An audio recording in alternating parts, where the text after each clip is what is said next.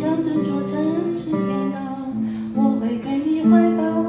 我突然觉得我是不是要给你拍一拍？I'm fine。过程被客人啪啪啪打脸很多次之后，所以有一些深刻的体验，自己要学会谦卑。我们业务没有那么厉害，不是说什么东西都能卖，什么都不奇怪。跟客人谈生意，有些时候是机缘机缘，这个把这个楼套打得好。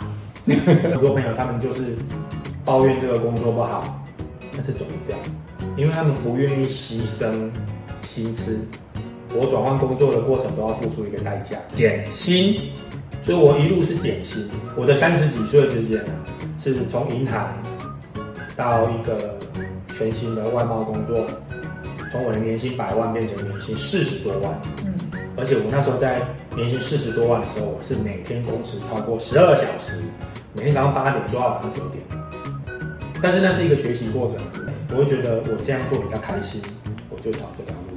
只要我有学习的能力，我有往前走的勇气，对，我觉得我活到几岁，我都有办法在这个社会里面找到自己的生存。没错。